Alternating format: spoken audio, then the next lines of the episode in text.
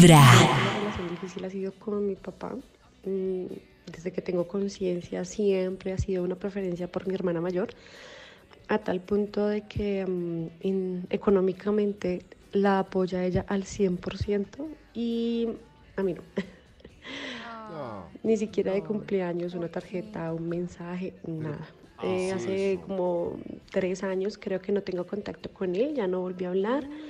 Mi eh, abuela enfermó, mi abuela por parte de papá enfermó hace un par de meses y me escribió literalmente, su abuela quiere verla antes de morirse. Desde ahí pues no volví a hablar con él. Uy, qué raro. Esas relaciones son las que digo que son súper sí, complicadas. que lo Ese distanciamiento. Claro, eso Sí, tan frío. pero yo sí Qué creo, raro. o sea, a mí me parece válido distanciarse, digamos, durante un momento para volver a reconstruir la relación. Yo en algún momento me distancié de, mi- pues, de familiares como para decir, uy, esta relación no me está haciendo bien. Eh, pero sí me parece que al final si uno puede lograr conciliar, pues es mejor, ¿no? Y además que yo tengo una pregunta para Karen y Max. Eh, si hay hijo favorito, Yo no siento que tenga Eh, hija favorita.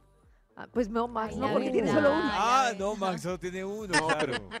Pero yo no, No, siento pero- realmente que tenga hija favorita es que son tan distintas y, y tan hermosas.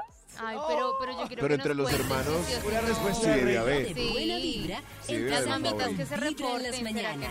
Pero no tanto.